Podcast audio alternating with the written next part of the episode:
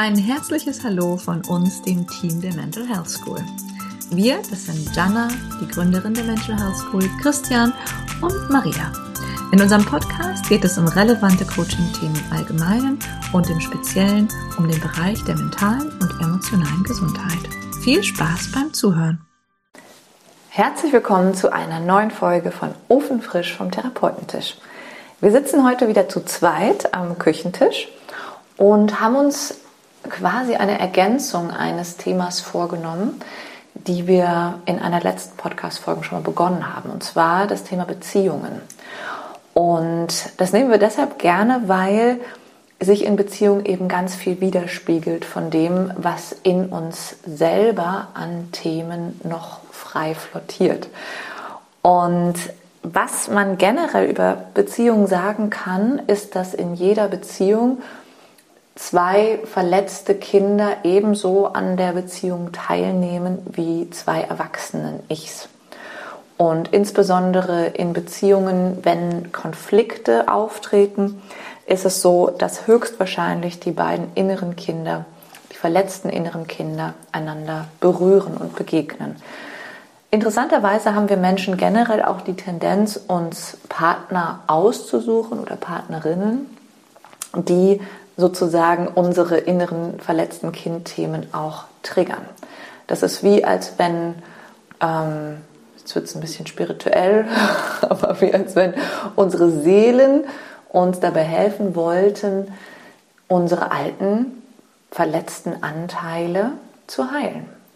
Weil anders als dass sie getriggert werden, können sie nicht geheilt werden. Also wir können uns schlecht hinsetzen und sagen, theoretisch habe ich da noch ein Problem und das versuche ich jetzt zu lösen. In der Regel geht es nur, indem wir ins Erleben reinkommen und merken, scheiße, da tut es noch weh. Und das passiert im Grunde in jeder Beziehung. Das heißt, dieses klassische Hollywood-Verständnis von Beziehungen, ähm, Beziehungen sind dazu da, uns glücklich zu machen. Beziehungen sind dazu, dass es immer schön ist und immer leicht ist. Also aus meiner Sicht äh, sind wir da sehr verklärt worden von Hollywood. Und gerade diese Erwartung an Beziehung macht Beziehung oft sehr, sehr schwierig, weil das kann Beziehung gar nicht erfüllen. Weil in jeder intimen und engen Beziehung kommen Themen auf den Tisch, die ganz, ganz alt und ganz, ganz verletzt sind. Und aus meiner Sicht ist es auch richtig gut so. Christian, magst du da mal anknüpfen? Du hast ja gerade schon ganz viel mitgeschrieben. Ich habe ich hab mir ein paar Stichworte notiert. Ne? Du sprachst von dem inneren Kind, ähm, was wir alle haben. Ich weiß nicht, in, inwiefern äh, man das noch mal ein bisschen auch vielleicht konkretisieren sollte, was wir damit meinen. Ne? Auf jeden ähm, Fall. Ja, vielleicht fange ich damit einfach mhm. mal an. Ähm, inneres Kind, also aus meinem Verständnis heraus, da gibt es ja auch viele Bücher, ähm, die, denke ich, durchaus kostbar sein können, ist es so, ähm, also ich möchte es auf meine Art beschreiben sozusagen, ne, dass ähm, das innere Kind ist das, was uns quasi emotional äh, unverarbeitet aus der Kindheit noch nachhängt. Ja, und in der Regel auf einer völlig unbewussten Ebene. Und da geht es um unerfüllte Bedürfnisse. Da geht es um resultierende mächtige Gefühle, Ärger, Traurigkeit, die hm, keine Lösung gefunden haben, keine Verarbeitung gefunden haben, die da ist noch eine Restladung, die ist noch in uns. Deswegen hat es auch so einen emotionalen Bums. Ja? Und da geht es um Selbstüberzeugungen. Und also, wer, wer ich glaube zu sein, ne? also Glaubenssätze sozusagen. Und ähm, das ist für mich so das, was hinter dem inneren Kind steht. Und das sind ja quasi genau diese Sachen, die, äh, die uns, wie soll ich sagen, äh, ein Stück noch von dem trennen, was wir wirklich sind. Da, da hängen noch so verklärte Anteile in uns. Und äh, ja, die spiegeln sich, ich bin da ganz bei dir, eben in den engen Beziehungen äh, ganz stark wieder. Und ähm, wir Menschen, also das, das Normal ist eigentlich, dass wir versuchen, unser Gegenüber dazu zu bringen, ähm, also entweder den alten Schmerz zuzudecken oder alte unerfüllte Bedürfnisse nachzuholen. Und wir glauben auch, dass, das, dass wir das brauchen, um glücklich zu sein. Und ähm, in der Regel formen sich daraus ähm, unbewusste Verträge. Ja? Also die werden nicht ausgesprochen, nicht aufgeschrieben, ne? aber so im Sinne von, du gibst mir das, was ich glaube zu brauchen, um glücklich zu sein, dafür mache ich dann das, was du brauchst. Ne? Und das funktioniert ja eine Zeit lang in der Regel auch ganz gut, ne? so die rosarote Brille sozusagen, aber es gibt ja irgendwann immer so einen Realitätsabgleich. Äh, ne? Also wenn ich immer dem anderen das gebe, was er glaubt zu brauchen, da, da kann ich ja gar nicht ganz ich sein. Und das kann man ja nicht ewig machen. Irgendwann muss man aus dieser anfangs eingenommenen Rolle wieder ausbrechen und dann hat man halt diese Konflikte. Und auf einmal ist nicht mehr alles rosarot, ja, und auf einmal fallen wir auf das zurück, was anfangs gut kompensiert war. Ne? Und ähm, ja, eigentlich ist das aus meiner Sicht dann richtig gut, weil dann, dann könnte man eben in, ins Arbeiten kommen, in die Bewusstwerdung kommen. Ähm, meistens resultiert daraus aber dann eher ein Kampf. Mhm ein Machtkampf, eine Unzufriedenheit, oh, es tut mir immer weh und ich bin ganz unglücklich mit dir und ja, ne, das findet in der Regel eben keine gute Lösung, weil das, was dahinter steht, eben was ganz Altes ist, was ganz Unbewusstes ist und eigentlich das, worum es wirklich geht, gar nicht auf den Tisch kommt. Und ähm, die ähm, Partner äh, letzten Endes ähm, nicht über ausreichend Bewusstsein verfügen, nenne ich jetzt mal so, ne, ähm, um die Themen, die da dahinter stehen, bewusst zu kriegen und zu lösen. Und dann reinszeniert sich da oft was über Jahrzehnte oder manchmal ja, das ganze Leben lang. Ne? Hm. Ja, und ich finde das auch immer so, ähm, so einen interessanten Prozess, woran man dann merkt, dass eben ein, ein Machtkampf gerade stattfindet. Zum Beispiel geht es ähm, manchmal einfach ums Recht haben. Wer hat jetzt Recht oder wer trifft jetzt die besseren Entscheidungen? Oder auch, äh, wer, wenn sich so geneckt wird, aber in diesem Necken ist trotzdem so eine Ladung drin. Sticheln. Genau, das Sticheln. Und, oder wie du eben schon gesagt hast, ne, dass diese Unzufriedenheit, die man dann äh, nicht mal äußert, aber vielleicht dann so ausdünstet ja. und den anderen wieder dazu bringen will, es doch recht zu machen. Vielleicht auch die Opferrolle? Vielleicht auch die Opferrolle. Auch sehr mächtig Täter sie ist. Genau, Hätte Yoda sehr gesagt. Genau. Yoda war sehr weise, wusste auch die Yoda. Ach, Yoda-Rolle. Die Yoda-Rolle ist auch schön. Die hat noch keiner in der Beziehung. Ähm, dann gibt es die, eben die Opferrolle und als Resultat dann oft auch die Täterrolle, ähm, dass dann einer wütend wird. Und generell finde ich es auch nochmal wichtig zu sagen, woran wir merken, dass wir gerade in einem verletzten Kindanteil stecken ist, dass wir merken, wir kriegen so überbordende Emotionen, also dass die uns wirklich so davontragen, dass die so, also so richtig, dass wir so richtig in Wallung geraten. Daran merken wir, dass wir quasi, Eckart Tolle sagt zum Beispiel dazu Schmerzkörper, dass wir in mhm. unserem männlichen oder weiblichen Schmerzkörper stecken oder eben auch in einem verletzten Kindanteil. Und wir sprechen ja eben, also haben eben von Macht gesprochen, der Macht in Beziehung. Das klingt immer so negativ. Ähm, aber ich glaube, es geht in dieser Form der Macht, vielleicht auch in jeder Form der Macht, also wenn wir jetzt mal die Weltpolitik angucken, glaube ich, ist auch da das Bedürfnis nach Macht, nicht weil wir gerne mächtig sind, sondern eigentlich haben wir Angst vor Ohnmacht oder haben das Bedürfnis, gleichzeitig unsere inneren Kindanteile zu schützen, was wir eben in der Kindheit nicht konnten. Und daraus resultiert dann unser Streben danach, dass unsere inneren Kindanteile diesen alten Schmerz nicht mehr spüren müssen. Und das wird dann vehement ähm, verteidigt und dafür gekämpft, dass diese Teile nicht berührt werden. Und dann kommen wir in einen Machtkampf zwischen männlich und weiblich oder auch ähm, in homosexuellen Beziehungen auch mit Sicherheit dasselbe. Also ich glaube, am Ende geht der Machtkampf immer darum, seine inneren Anteile, seine verletzten inneren Anteile zu beschützen. Ja. Vielleicht noch ergänzend, also äh, wenn wir in Wallung geraten, ja, ähm, die andere Seite, die auch noch ein relativ klares Indiz ist aus meiner Sicht, ist, wenn wir uns klein fühlen, ohnmächtig, überfordert, also eigentlich wie ein Kind fühlen, mhm. ist auch immer ein klarer Indikator dafür, dass da gerade noch mal was berührt ist, ähm, was kindlich fixiert ist. Ne? Also kindlich fixiert heißt aus meiner Sicht eben nichts anderes wie, da ist noch eine emotionale Ladung zu einem spezifischen Thema, was dann auch in spezifischen Situationen reaktualisiert wird, ja, also anspringt, ne, getriggert wird, sagen manche auch. Ne. Und ähm, das ist also ein, ein, relativ bunter Strauß, würde ich sagen. Gibt es viele Sachen, ähm, die, die darauf hindeuten. Aber so alles, was uns aus der inneren Klarheit bringt, ja, oder man könnte sagen, alles, also immer wenn wir es persönlich nehmen, zum Beispiel, ist aus meiner Sicht auch schon immer ähm, eine kindliche Fixierung mit drinnen. Weil äh, theoretisch könnten wir als Erwachsene erkennen, oh ja, mein Partner, meine Partnerin, der geht es gerade nicht gut oder der hat sich über den Chef geärgert und weiß jetzt gerade nicht, wohin damit, den Schuh muss ich mir nicht anziehen. Ne? Ähm, aber die Kinder können das ja noch nicht.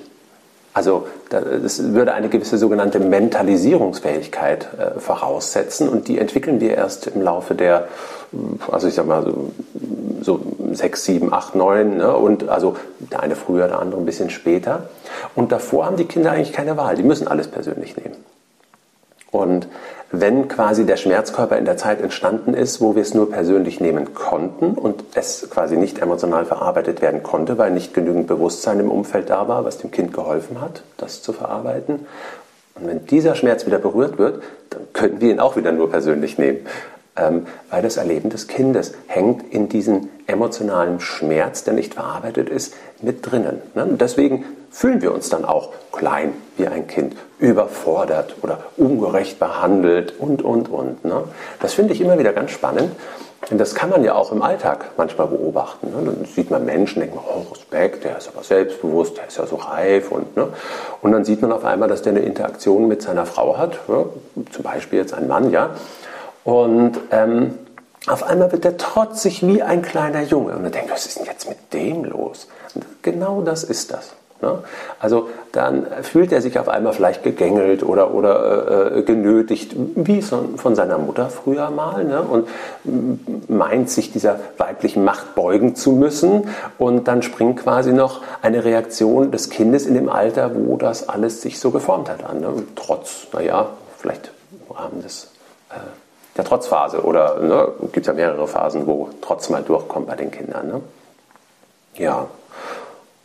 Ja, da könnte man bestimmt noch viele Beispiele nennen, ähm, was da so in uns vorgehen kann, wo so theoretisch die Alarmglocken angehen könnten, so nach dem Motto, hey, Moment mal, ähm, ich glaube, das hat gerade was Altes in mir berührt. Mhm. Und das wäre ja richtig gut, wenn, wenn, wenn wir dahin kämen. Mhm. Ja? Weil dann hätten wir ja eine Chance, auch mal zu trennen, was ist denn hier mein Anteil? Also mein emotionaler Schmerzkörper?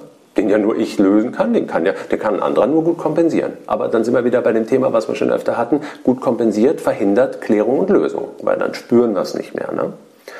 Ja, so gesehen, wenn man spüren, das ist ja immer die Chance. Ne? Und dann wird man vielleicht im Idealfall, wenn man da Bewusstsein reinbringt, eben feststellen, ja, das ist meins und boah, ja krass, da hängen noch so ein paar Selbstüberzeugungen drin, da ist ganz viel Wut, ja, hinter der Wut ist ja immer noch was anderes nach meiner Erfahrung. Ne? Das heißt eine Scham, ein Schuldgefühl oder im Kern in der Regel ja auch immer ein tiefer Schmerz im Sinne einer, einer tiefen Traurigkeit, auch irgendwas Unerfülltes, ne? wo man sich einfach nicht gesehen, verstanden, geliebt und angenommen gefühlt hat.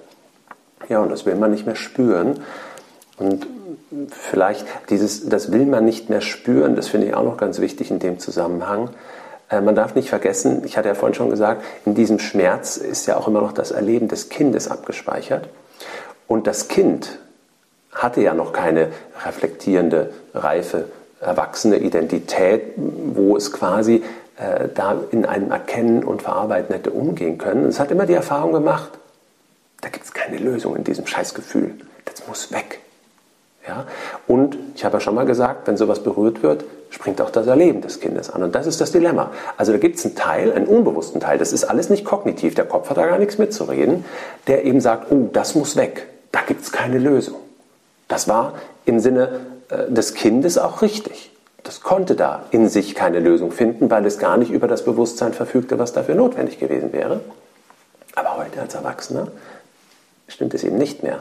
Und das gilt es auch erstmal zu erkennen. Das sind Abwehrmechanismen, die da eben greifen, die, eine, die mal ihre Richtigkeit hatten, die sie aber heute nicht mehr haben. Und da darf man ruhig mal mutig werden und sagen, gut, da versuche ich mich jetzt mal drin auszuhalten. Da nehme ich mich jetzt erstmal raus und versuche jetzt nicht mehr einen Partner dazu zu bringen, endlich zu Kreuze zu kriechen und es wieder recht zu machen, sondern ähm, da gucke ich jetzt mal, ähm, was ich brauche, um meinen Partner so zu lassen, wie er ist und dass ich mich in dem, was da gerade in mir vorgeht, erstmal aushalte und mir das angucke und mich dem stelle. Auch wenn es einen Teil in mir gibt, der meint, das zieht mir den Boden unter den Füßen weg oder das bringt mich um oder das überlebe ich nicht. Ne? Hm. Darf ich in dem Zusammenhang meine, also es ist meine Cappuccino-Geschichte, aber eigentlich ist es unsere Cappuccino-Geschichte erzählen? Na gut. Okay, also ähm, wir hatten einen für mich absoluten Schlüsselmoment in unserer Beziehung, wo mir bewusst wurde, wie stark ausgeprägt mein innerer Kind-Schmerzkörper ist. Und zwar hat mein Mann mir jahrelang jeden Morgen einen wunderbaren Cappuccino gemacht mit einer, ähm, mit einer Handhebelmaschine, kann man sagen. Und dann war, ich, ich weiß gar nicht, ich, ich, ich war irgendwie schon die ganzen Tage irgendwie konfliktiv und irgendwie haben wir uns immer aneinander gerieben und ich saß eines Morgens da und irgendwie machte er mir keinen Cappuccino. Und dann habe ich irgendwann gesagt, machst du mir heute keinen Cappuccino? Und dann guckte er mich an, überlegte kurz und sagte, nein, ich habe heute keinen Impuls. Und es, es, klingt jetzt wirklich total absurd, aber in dem Moment sind mir die Tränen in die Augen geschossen. Und dann habe ich gesagt, aber, aber du machst mir doch immer ein Cappuccino. Das, was soll das denn jetzt? Bist du denn jetzt trotzig oder was ist denn jetzt los? Und dann hat er war ganz ruhig und hat gesagt, nee, aber ich merke so, so geht es nicht mehr.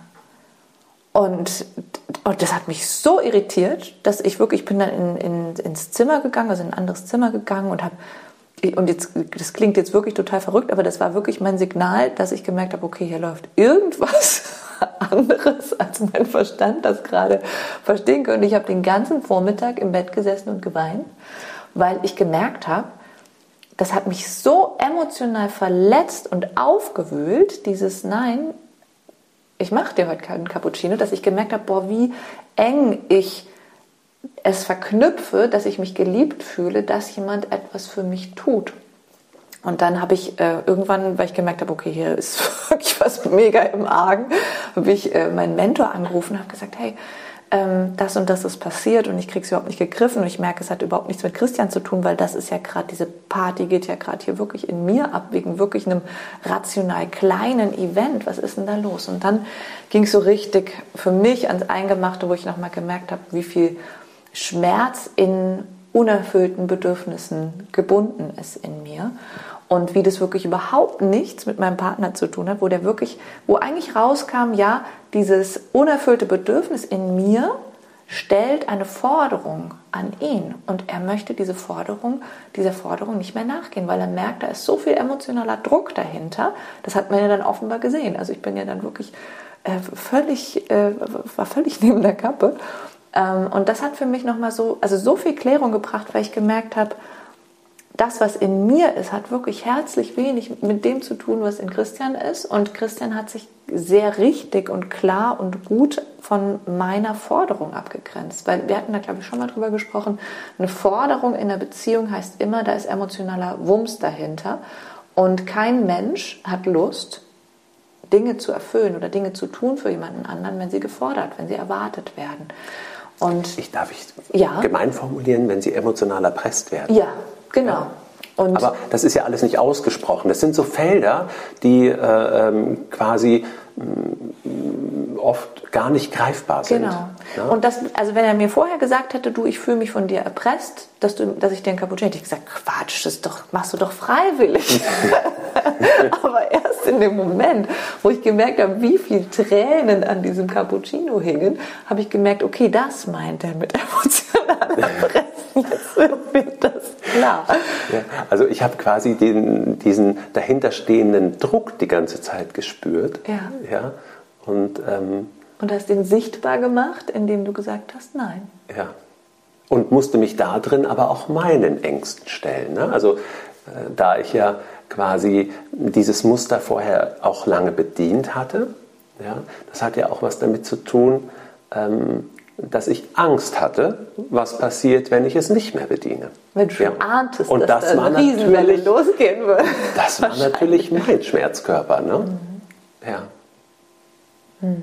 Also ich finde, dass ich bringe das deshalb an, das bringe ich auch gerne in meinen äh, Coaching-Sitzungen an, wenn, wenn jemand ähm, äh, seinen Partner nicht mehr versteht, weil das ist nämlich oft, wo die dann, ne, das sind ja solche Themen, wo die auf einmal die Partner ein Muster unterbrechen und sagen, nein, ich mache das aber nicht mehr und dann fällt man so auf, auf diese Kränkung zurück oder auf dieses, warum kriege ich das jetzt nicht, ähm, dass man den Partner oft gar nicht verstehen kann und äh, das führt dann wirklich zu, zu harten Brüchen auch in Partnerschaften. Dabei ist es eigentlich ganz einfach, ähm, wenn jeder zu sich kommt und merkt, boah, was hängt denn bei mir da dran? Und was projiziere ich vielleicht auf den Partner? Ne? Ich habe ja in dem Moment auch all meine unerfüllten Bedürfnisse aus der Kindheit auf dich projiziert und vor allem die Unerfüllung dieser Bedürfnisse. Und dieser, diese Wut in mir war eigentlich die Wut dann in dem Moment höchstwahrscheinlich auf meinen Vater oder auf meine Mutter für ne, Dinge, die in der Kindheit passiert sind. Und ähm, das ist auch immer ganz wichtig. Also wenn wir wütend werden auf unseren Partner, ist es meistens nicht die Wut, die wir auf den Partner haben, sondern meistens die Wut, die wir auf etwas Altes, also meistens auf die Eltern haben.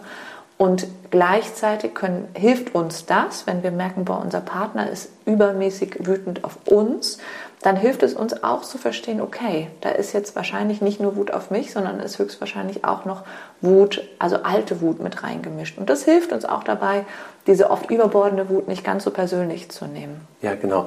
Also es würde theoretisch immer reichen, wenn einer es nicht mehr so persönlich nimmt, dann kann es gar nicht mehr so eskalieren, der Konflikt. Ja, also wenn ja. eigentlich einer nicht mehr in seine inneren Kindanteile rutscht. Ja, oder sie ausreichend bewusst hat, um sich da drin gehalten zu kriegen. Ne? Ja. Die sind ja in der Regel nicht von heute auf morgen weg, ja. Genau, und das ist auch was, was mir in der Selbsterfahrung zum Beispiel auch bewusst wurde, also in der Selbsterfahrungsgruppe, ist, dass wir diese ähm, weil sonst kann man sagen, gut, wir haben ja diese inneren Kindanteile immer und die gehen nie weg, aber das stimmt nicht. Also wir können die auch nachbemuttern, nachbevätern und damit auch in uns immer mehr befrieden. Ja, absolut. Mhm. Genau.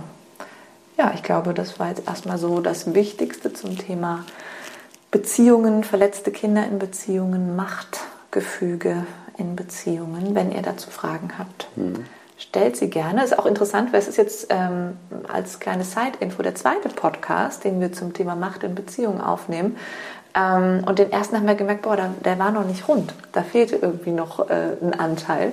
Ich und finde, es fehlt immer noch was. Es ist einfach ein Riesenthema. Ne? ja, aber ich finde, es ist auf jeden Fall heute äh, runder geworden. Ähm, ja, ich würde gerne noch kurz ja. ähm, äh, vielleicht ähm, was zusammenfassen. Ähm, ich glaube, es ist immer kostbar, wenn man seine Wünsche, Hoffnungen, Erwartungen und vielleicht ja sogar Forderungen in Partnerschaften äh, bewusst hat. Das ist ja quasi der Versuch, also naja, nicht zwangsläufig, also die Hoffnung der Verantwortungsübernahme des Gegenübers oder eben sogar äh, im Machtkampf ihn dazu zu bringen, die Verantwortung zu übernehmen. Na, also so zu gucken, ähm, und auf der anderen Seite auch so meine Ängste. Also was befürchte ich vom Gegenüber? Da spiegelt sich ganz viel von unseren Themen wieder. Mhm. Ja, und äh, wenn das schwer greifbar ist, ähm, hilft für mich immer äh, so der Satz, ähm, also was bräuchte ich, um den anderen lassen zu können, wie er ist? Also nicht meine Partnerin verändern zu müssen zum Beispiel, ne? Ähm, aber auch nicht alles mit mir machen zu lassen. Also auch trotzdem Grenzen setzen können. Ne? Also im Sinne von einem Nein und nicht im Sinne von Nein, sondern einfach ruhig und klar. Ne? Ähm, und wenn das eben so geht, dann kann man sich relativ sicher sein aus meiner Sicht, dass man da relativ geklärt ist. Und wenn man merkt, oh, das geht aber nicht, das, also halte ich nicht aus, ne? ähm, mir gehen, gehen, die Pferde mit mir durch, äh, das ist der Zeitpunkt, wo ich denke, da wäre es gut, mal innezuhalten und äh, hinzugucken und wenn man selber nicht weiterkommt, sich vielleicht auch mal Reflexion zu holen. Mhm. Ja, absolut. Ja, Vielen Dank fürs Zuhören. Wenn euch der Podcast gefallen hat, wenn er euch was gebracht hat, teilt ihn gerne mit euren Freunden. Und wir freuen uns über Feedback, wie immer, und wünschen euch noch einen wunderschönen Tag. Bis Ja. bald. Macht's gut. Ciao.